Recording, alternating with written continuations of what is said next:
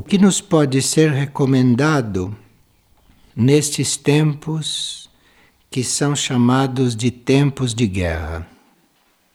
As necessidades são tantas, tão diferentes no plano externo, que quem quer servir, quem quer ser útil para alguma coisa, pode oferecer a própria vida, a própria energia, o próprio ser a esta ordem única, a esta grande ordem do universo, que chamam também de único Senhor.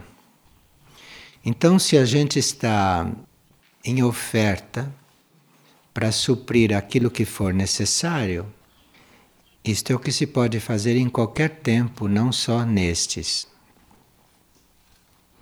E aí nós seremos colocados naquela posição, naquela situação de ajudarmos de alguma forma. E se isto não for nada externo, se for uma posição interna, se for um trabalho interior, isto também será reconhecido e isto irá acontecendo. Mas nós teríamos que realmente estar em oferta internamente para servir. Não importa se são tempos de guerra ou tempos de não guerra, isto é para acontecer sempre. E o que significa sonhar com morte? Sonhar com morte pode estar significando que algo velho que não serve mais deixou de existir em nós, para dar lugar a algo novo que deve surgir. E aqui uma pessoa pergunta: se nada acontece por acaso, onde está o nosso livre-arbítrio? Sim, de uma certa forma, em um plano muito interno, em um plano muito profundo, muito além da nossa mente, está tudo determinado, está tudo destinado. Mas de um certo nível abaixo, nós temos livre-arbítrio. É que a nossa escolha, o nosso arbítrio, é uma coisa tão pequena, é uma coisa tão sem importância diante do todo, que não altera o todo, não altera aquilo que está destinado. A nossa capacidade de escolher, de optar, de pensar, de resolver, de decidir, isto é nada, isto não, não tem peso algum. Porque a vida é coisa muito maior do que isto que a gente percebe. Então, mesmo que a gente esteja decidindo alguma coisa, resolvendo por conta própria, indo contra o, o que deveria ser, tudo isso é muito pequeno, isso é muito, quase sem valor diante da totalidade da vida. E enquanto nós pensamos, enquanto nós nos baseamos na nossa mente, nós temos esta possibilidade de fazer as nossas escolhas. Mas repito, são coisas tão mínimas, tão pequenas que mesmo que uma pessoa escolha se suicidar, aquilo é nada perto da vida eterna que ele dispõe, perto do ser indestrutível que ele é no plano cósmico. Então veja, quem fala de livre-arbítrio, de escolher, de decidir, são pessoas muito pequenas, pessoas que não veem muito amplamente as coisas. Então, se nós sabemos que é assim, que está tudo pré-determinado, isto é, se nós sabemos que se somos homens, se somos membros da humanidade, o nosso destino é sermos seres supra-humanos, é sermos entidades cósmicas. Isso está destinado. Mesmo que a gente faça o contrário, isto vai acontecer a uma certa altura. Então, quando a gente já sabe disso, a gente não brinca mais de livre-arbítrio. A gente não brinca mais de estar escolhendo, de estar fazendo a própria maneira. A gente não brinca mais com isto Isto é, a gente vai ficando adulto, a gente vai crescendo e aí vamos renunciando a esta brincadeira, que é uma brincadeira diante da realidade final. Então, quando a gente descobre que isto é um jogo, que é uma ilusão da mente, que você parece que está fazendo o que quer, mas o que está acontecendo mesmo é o que deve acontecer sempre. Então, quando você descobre isto, você vai redimensionando essa sua liberdade, entre aspas, e você mesmo vai crescendo em consciência e vai resolvendo, vai decidindo, com o livre-arbítrio, fazer uma vontade maior.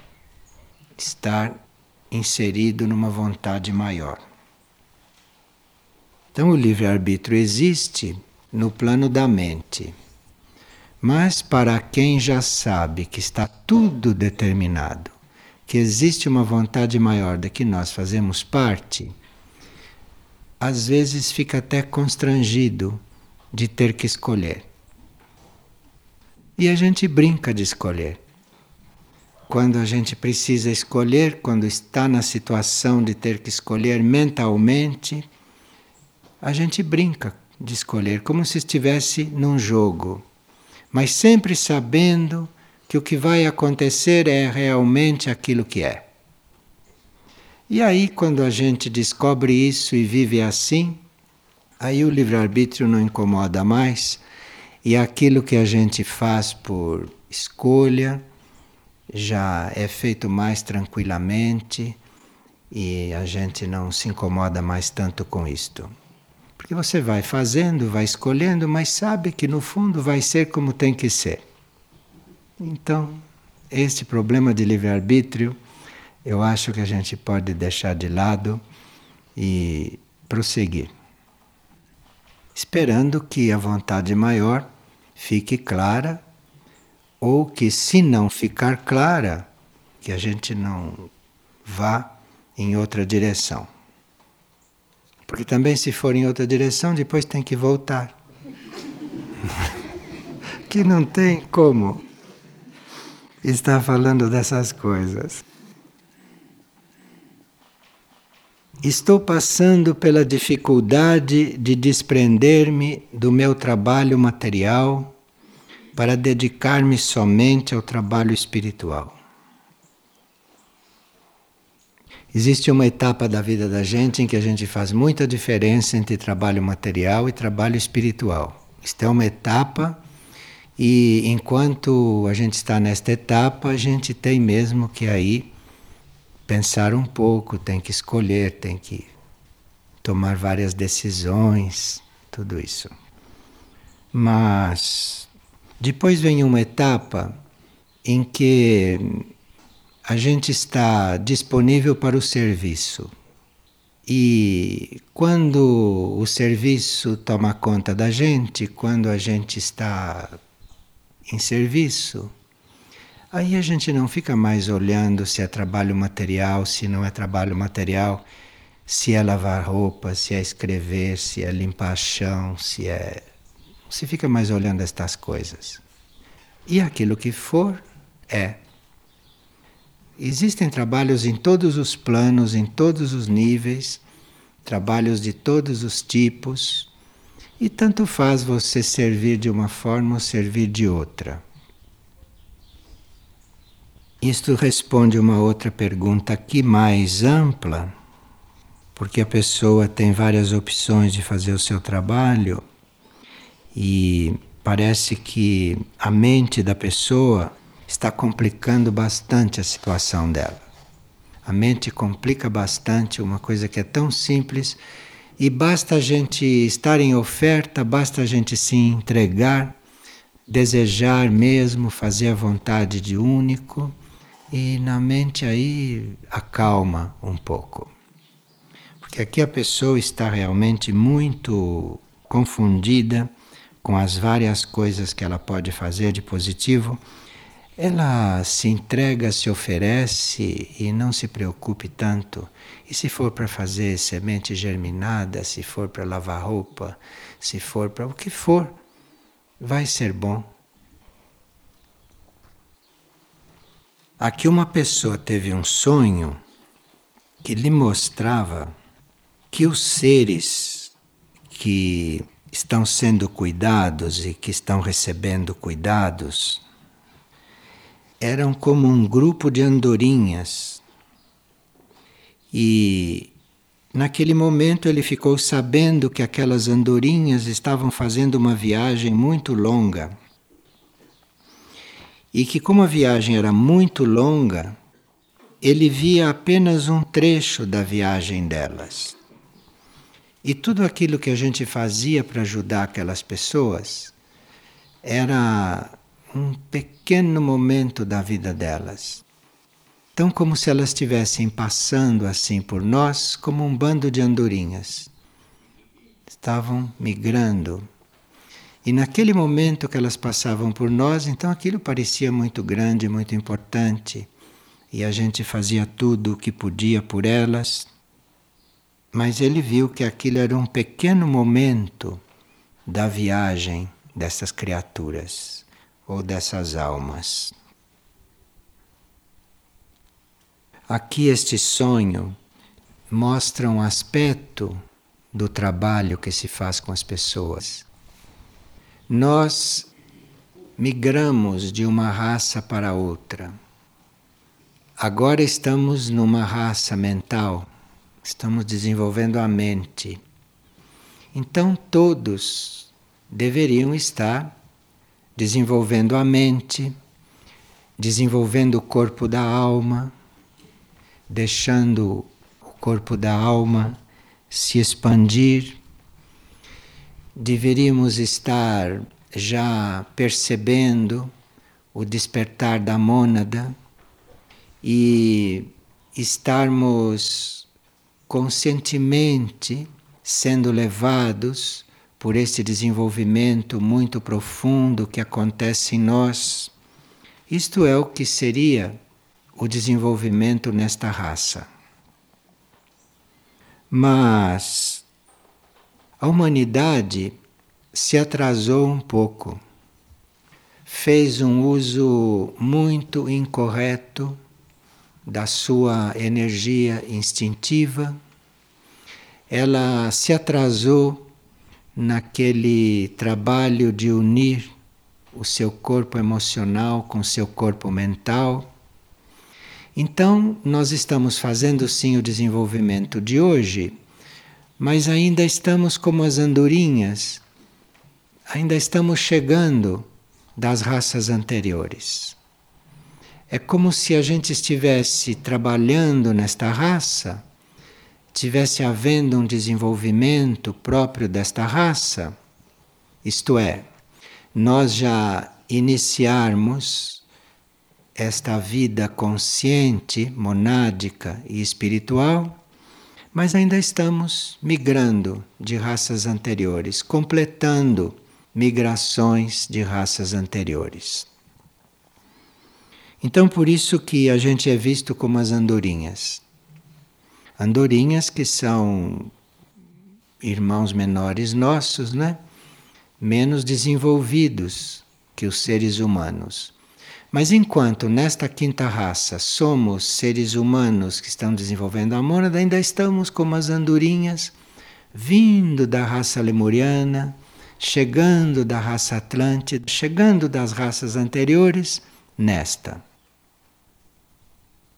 E aquilo que nós podemos fazer de mais efetivo, de mais atual, para todos aqueles que têm contato conosco, é exatamente nós estarmos perto deles, porque aí recebem esta emanação, recebem esta vibração, recebem esse estímulo, este impulso se nós estivermos desenvolvendo já outras coisas. Então, se nós, embora estejamos ainda fazendo desenvolvimento mental, não é? Embora estejamos estejamos buscando o contato com a nossa alma, isto tudo são impulsos que têm um grande valor para as andorinhas, para aqueles que estão ainda desenvolvendo mais coisas anteriores, como controle do instinto, como essa união, esta ligação do plano emocional com o mental. Isto é, na prática é a gente não agir emocionalmente, mas ir colocando aí a razão, ir colocando o discernimento junto com esta emoção, com este sentimento. E isto a gente está trabalhando, embora seja uma coisa muito atrasada, porque isso era para ser trabalhado na raça anterior, isso era para ser trabalhado lá na Atlântida, mas ainda está sendo trabalhado aqui. Mas ao mesmo tempo, nós estamos começando o contato com a alma, com a mônada, que seria o desenvolvimento desta raça. Se nós conscientizamos o que estaríamos fazendo aqui, isto pode nos ajudar a não demorarmos tanto naquilo que teríamos que completar. E isto é uma situação interna, isto é uma espécie de decisão que a gente toma de estar não é, no nosso ponto atual, com o nosso exercício atual, que é nos considerar uma alma, nos considerar uma mônada e não mais um ego que faz o que quer, mas a gente se considerar uma alma, se considerar uma mônada, estar procurando um contato com esse nível superior, enfim, a gente ficar trabalhando o que toda a raça humana deveria estar trabalhando. E o que está acontecendo porque houve atrasos, o que está acontecendo paralelamente, a gente fazer assim, paralelamente, mas sem nos ocuparmos demais disto, porque realmente não é mais tempo para estas coisas. Então a gente vê qual é o tempo de hoje, o que, que eu, eu deveria estar fazendo hoje. Hoje eu devo estar vivendo como alma devo já estar vivendo sob o impulso do meu espírito. Isto é que é o meu tempo, isto é que é minha vida hoje. E você se entrega para isto. Você coloca isto como sua coisa básica, o seu programa. E o que restou de fazer de raças passadas, de raças anteriores, isto ficam pequenos acréscimos que você vai resolvendo, mas sem se confundir.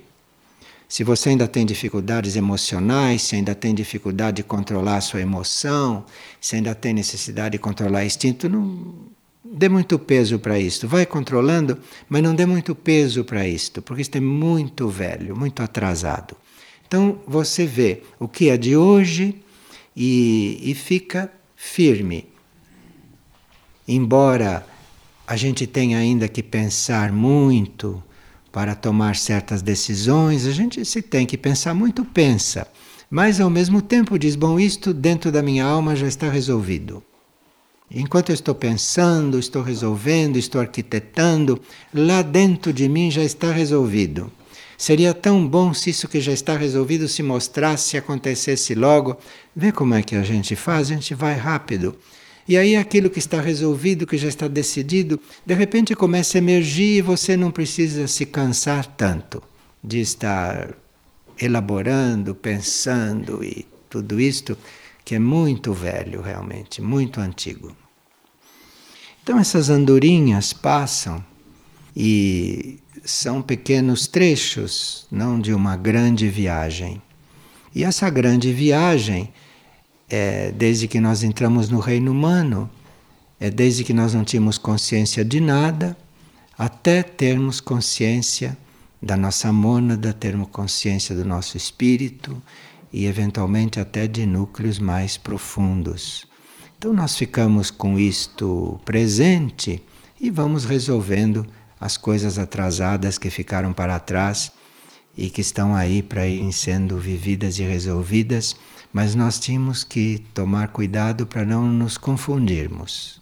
Então, se temos algum problema antigo, que para nossa consciência é antigo, vai carregando aquela cruz como se nada fosse, mas cuide da coisa de hoje. Cuide do que é atual. Isto é, se você sabe que você é um núcleo interno e que este é que vive, este é que deve estar aqui, então você se identifique com aquilo, busque aquilo, esteja diante daquilo o tempo todo, enquanto as outras coisas vão acontecendo. E assim as andorinhas vão passando. Aqui uma pessoa diz que nós estamos entrando em mais um ciclo de manifestação, a balança. E qual é a diferença entre um signo zodiacal, como a balança, e os signos cósmicos? Porque ela leu nos livros que existem os signos cósmicos e que diferença tem nisto. O que a gente chama de signo cósmico são energias cósmicas essenciais e que existiam, já existiam como núcleos cósmicos muito antes dos universos aparecerem. Então é muito diferente de signo zodiacal, que é um conjunto de energias de estrelas, de constelações, de coisas deste universo. Então, um signo zodiacal é uma força, é um núcleo, é um produto de coisas vivas, de coisas que existem nesse universo, das estrelas, da energia das estrelas, da força das estrelas. Então, o signo zodiacal diz respeito a algo deste universo. O signo cósmico é aquele concentrado anterior à aparição do universo. Então, o signo zodiacal pode até nos ajudar, pode nos influenciar, pode ser um instrumento de trabalho para nós.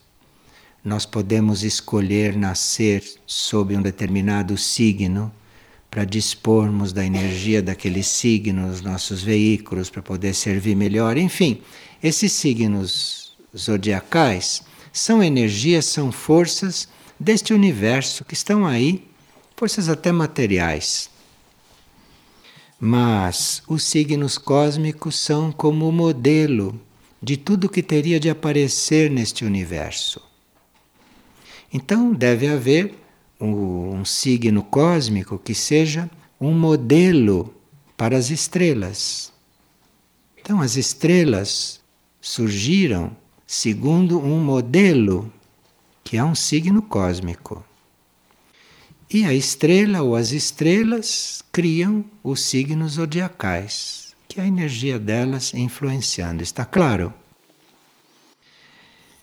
Agora, este signo zodiacal da balança, ele é muito importante e é muito favorável no nosso desenvolvimento de consciência porque este signo zodiacal, este conjunto de energias desta constelação, isto nos ajuda muito a descobrirmos o que há de comum em coisas até opostas.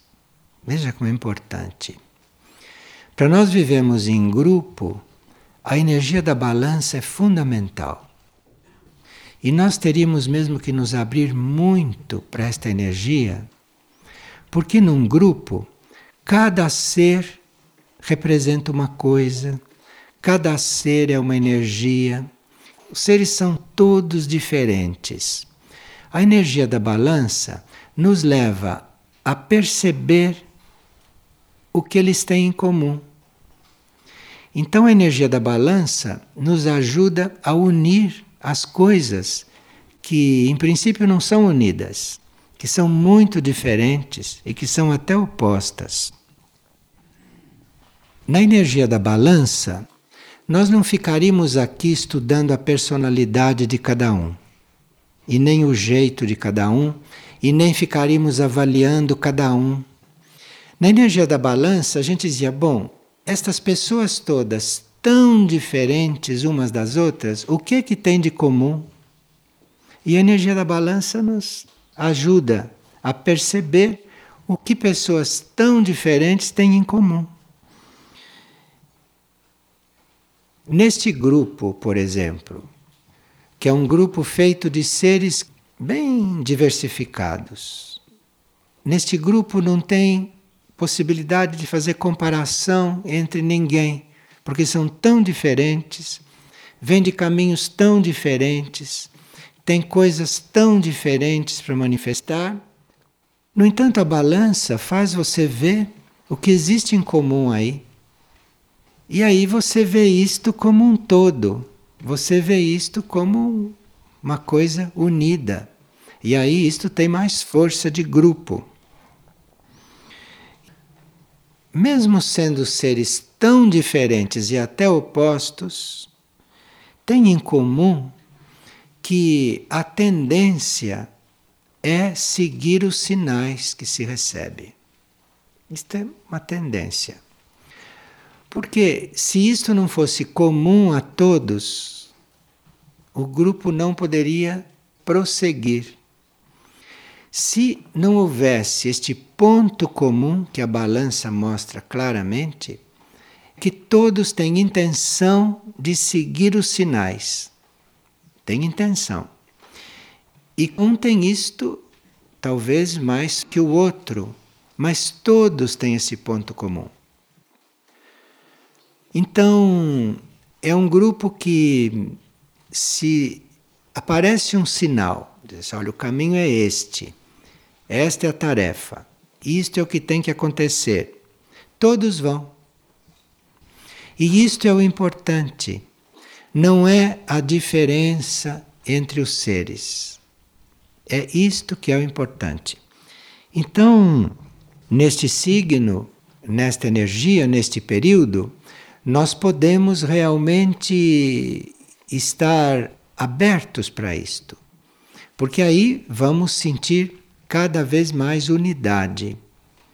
Porque você vai ver o que que o outro tem em comum, o que que todos têm em comum, e isto vai aumentando, esta capacidade vai aumentando, até que as diferenças passam a não ter mais importância elas continuam existindo, porque existem mesmo, e são pontos evolutivos, ninguém está no mesmo ponto. Então, isto continua existindo, mas isto não prevalece. Isto não tem força. Isto não influi. E fica muito presente o que é comum a todos.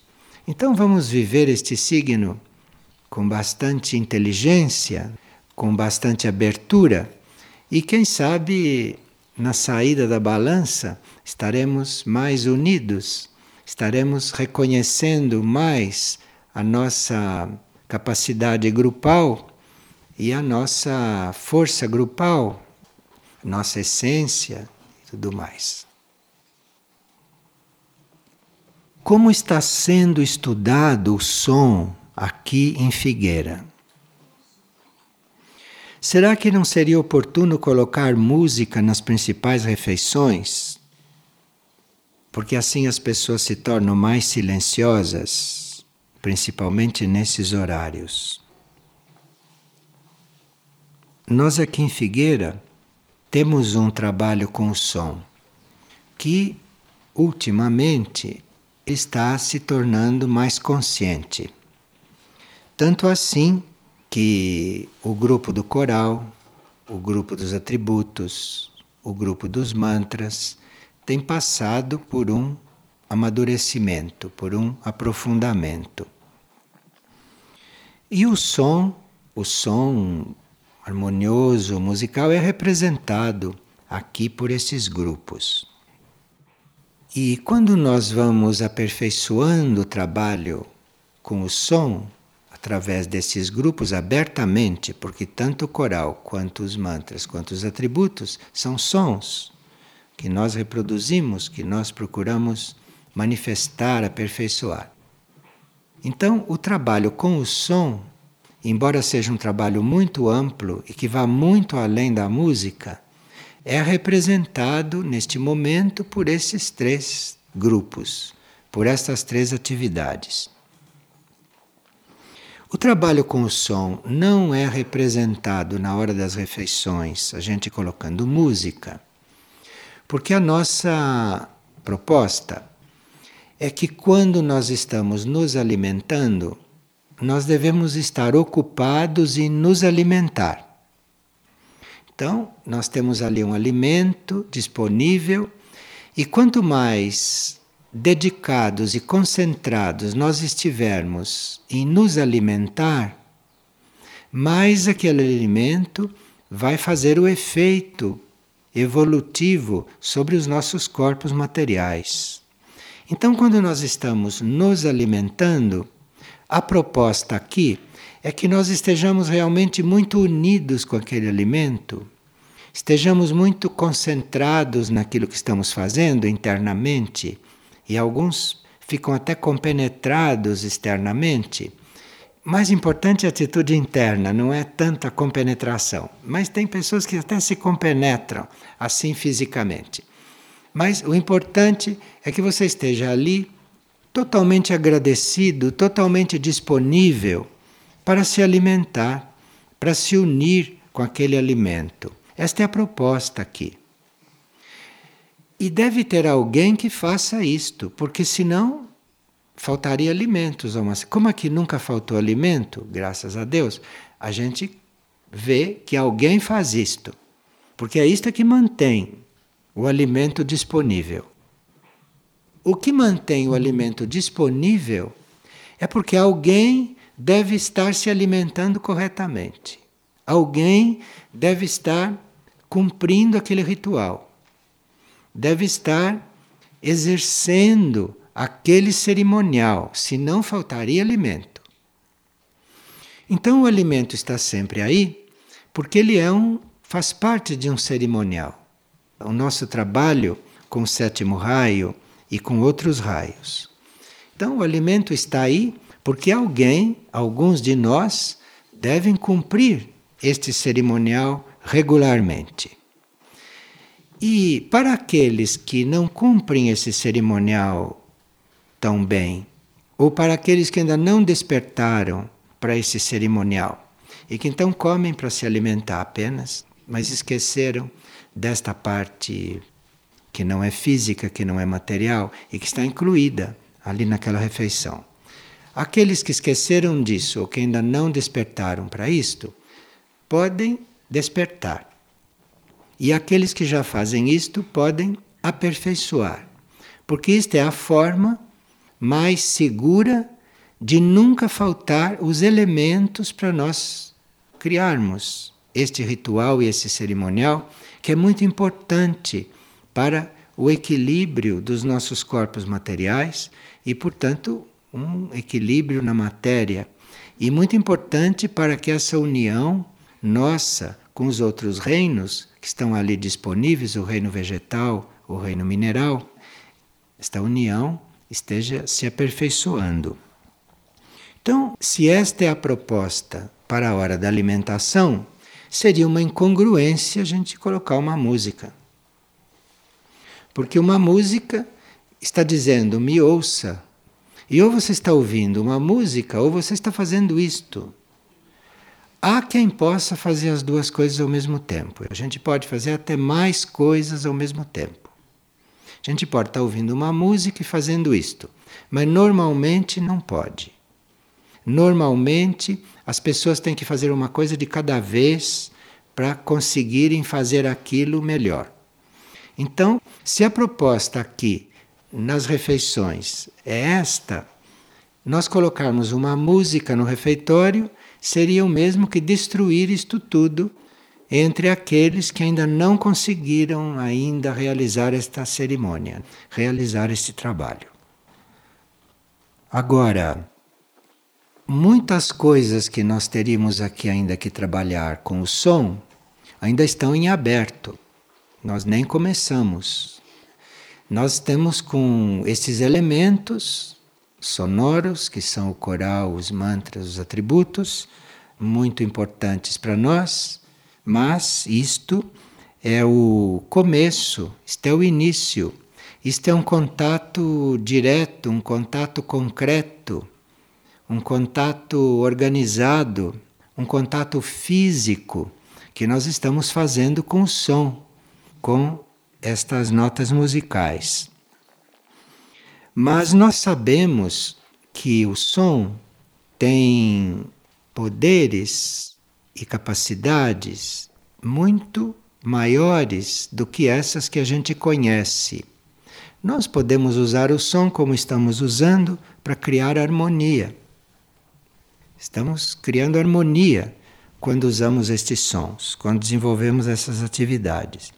Mas o som tem poderes muito maiores. O som, quando nós estamos muito unidos com ele, certos sons que nós pronunciamos, esses sons podem reunir elementos que a química não conhece. Então, se a gente quiser trabalhar com química, a gente vai estudar química e vai trabalhar no laboratório. Se você quiser trabalhar com elementos além da química, isto é, se você quiser dar os primeiros passos na alquimia, aí você começa a usar o som, porque o som te leva. E isso é muito importante. É muito importante porque esses elementos que não estão na química material, essa que todo mundo estuda, são elementos desconhecidos para os químicos. São elementos que existem em um plano da alquimia. E aí se entra através do som. O som leva a este contato. E são elementos que nós precisamos deles. Por exemplo, amanhã podem faltar certas máquinas, certos maquinários, não é? Amanhã pode faltar eletricidade e certas máquinas não, não estão mais disponíveis. E pode ser que todos nós que estivermos encarnados, aqueles que sobrarem, durante os processos purificadores e transmutadores desta terra, pode ser que a gente tenha que ficar no lugar das máquinas. Não pode? Muito bem. Aí, os sons podem ajudar muito.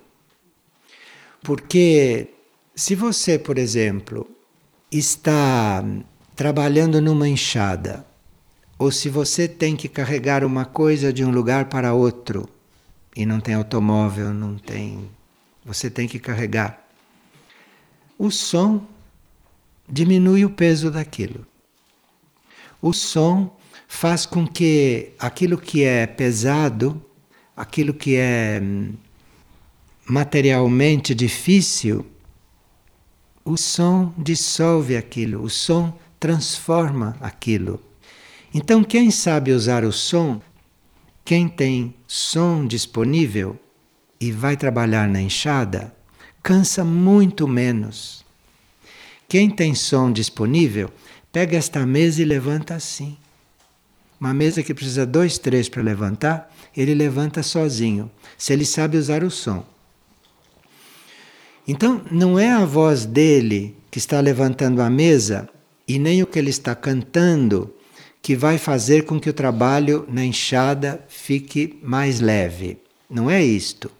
É o que o som produz no mundo sutil. O som cria um elemento que absorve este peso cria um elemento que diminui esta densidade. Mas isto não é material. Então você pode aqui estar cantando, fazendo barulho e nada mudar, nada acontecer. Mas se você está realmente em comunhão com o som, se você está exprimindo um som que venha de dentro de você realmente, aí todos esses elementos começam a ser criados. E outras coisas também que o som pode fazer e que são muito importantes quando você lida com pessoas que estão em tratamento, por exemplo. Então, uma pessoa está em tratamento E ela pode, por um motivo ou por outro, ir se desarmonizando do corpo, ela pode ir até se deslocando do corpo, ela pode desmaiar. Então, quando acontecem esses fatos da pessoa estar se movimentando para fora do corpo indevidamente, um som a faz voltar. E não precisa ser um som material, não. Então, alguém está se afastando do corpo, você pronuncia certos sons, ele volta. Bem, isto nem sempre serve para quem está desencarnando. Se o indivíduo. Porque se o, se o cordão magnético que o liga ao corpo já tiver rompido, aí nem a Orquestra Filarmônica de Londres pode trazê-lo de volta. Nem tocando bar pode trazê-lo de volta. Mas se o cordão ainda não se rompeu, você faz assim, ah, ele volta. Volta mesmo. Então nós precisamos destas coisas. Está tudo aí no som. Então veja que nós temos aqui um campo enorme. E precisa, sim, que o coral, que os atributos, que os mantras entre na nossa normalidade, que isto passe a fazer parte naturalmente das nossas atividades, para nós irmos entrando nesses outros níveis de trabalho com som. Não para fazer estas coisas especificamente, mas para estarmos realmente à vontade diante do som e para termos um, um trabalho mais amplo. E uma coisa também que nós podemos experimentar quando lidamos com som é que duas pessoas podem pronunciar o mesmo som, mas ele tem valor diferente. Duas pessoas podem cantar o mesmo cântico. Duas pessoas podem pronunciar o mesmo mantra, mas ele é diferente.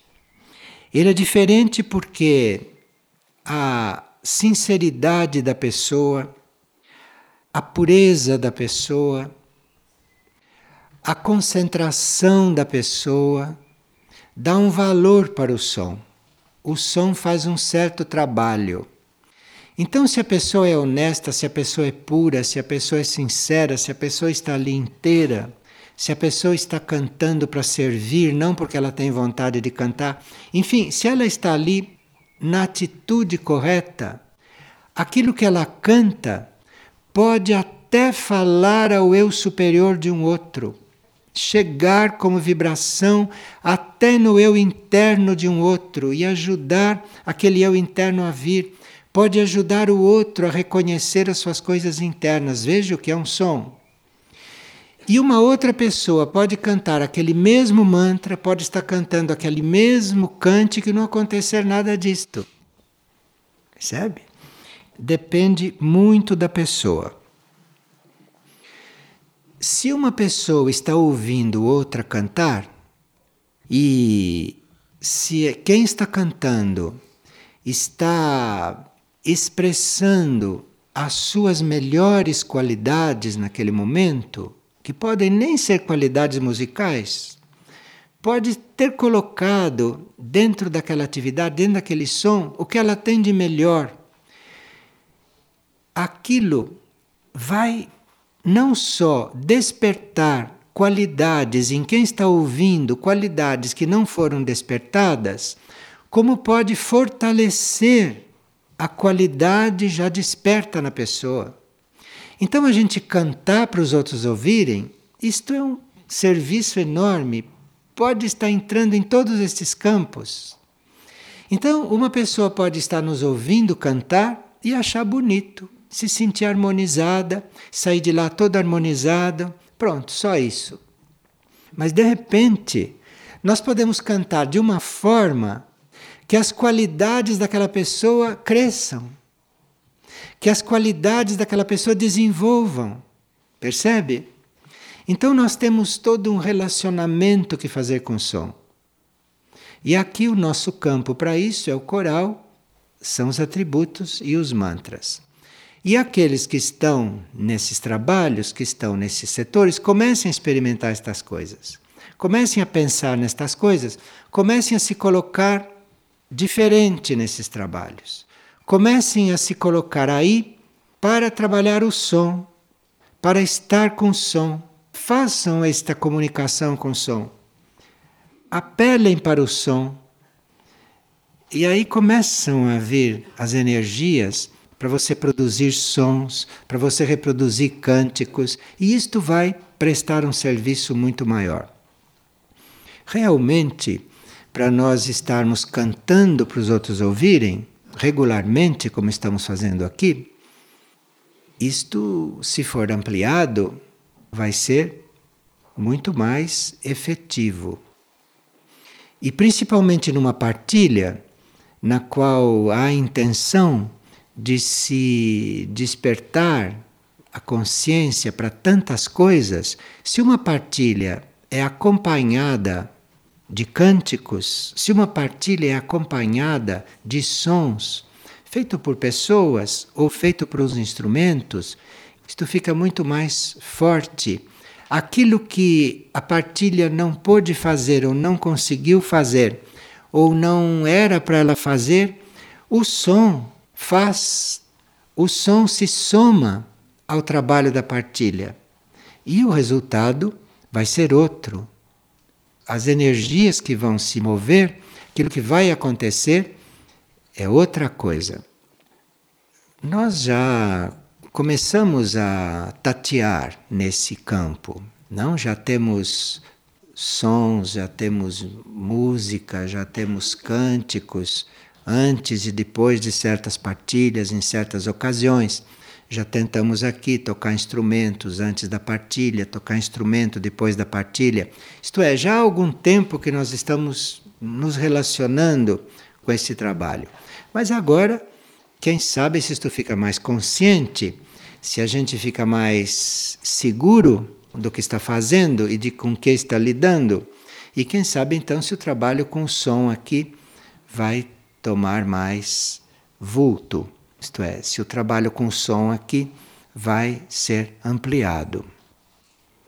Se nós fazemos uma reflexão sobre isto, uma reflexão interna, se nós procuramos compreender bem isto, e se cada vez que ouvimos um som, se cada vez que pronunciamos um som, se nós temos tudo isto presente, então começamos a refletir sobre o som. Para quem faz isto, é um grande remédio, é uma grande cura. Porque quem chega a prestar atenção nos sons e quem chega a trabalhar os sons desta forma, nunca mais será uma pessoa distraída. Nunca mais. Se a gente diz, ah, me distraí, sabe? Deixei passar, esqueci. Isso tudo acaba. Tudo isto acaba. Isto é a alquimia do som. Isto é aquela coisa que então, essas distrações, esta coisa que a gente não, não consegue, isso tudo acaba, tudo isto termina. Se esse trabalho com o som passa a ser uma coisa firme conosco. Então, o trabalho com som aqui em Figueira está feito em parte, mas está faltando toda esta parte e que virá virá e nós podemos até treinar, né? Porque podemos ouvir um instrumento, podemos ouvir alguém cantar ou podemos cantar juntos, não? E percebermos, observarmos o que vai acontecendo e o que acontece depois. E não é só isto, porque um som acompanhado desta tensão, desta reflexão, de toda esta energia amorosa, este trabalho sonoro, claro, que atrai para o ambiente, para o ambiente sutil, para o ambiente interno, isto atrai seres e consciências mais elevadas do que normalmente aquelas que estão nesses ambientes. Então, isto vai atraindo para o campo mental mentes mais elevadas, vai atraindo para o mental raios que são mais sutis, que são mais avançados, mais penetrantes. Então, as mentes ficam mais agudas, as mentes ficam mais sintonizadas com aquilo que possa ser uma ideia superior. Tudo isso é trabalho do som, sutil, no campo mental. E no campo astral também. Porque se aqui nós emitimos sons harmoniosos, e isto em certos momentos já fazemos, o astral deste ambiente muda completamente, mudam os tons desse astral. Todas aquelas forças, aquelas energias do astral que não estavam muito atuantes se movem, se movem e vêm, vêm atraídos por aquele som, que não é só uma atividade física, mas tem os seus elementos alquímicos, tem os seus elementos sutis internos que não se ouve com os ouvidos físicos, mas que existem e que se desenvolvem nos planos sutis. Então, o trabalho com o som está aí. Vamos adiante, né?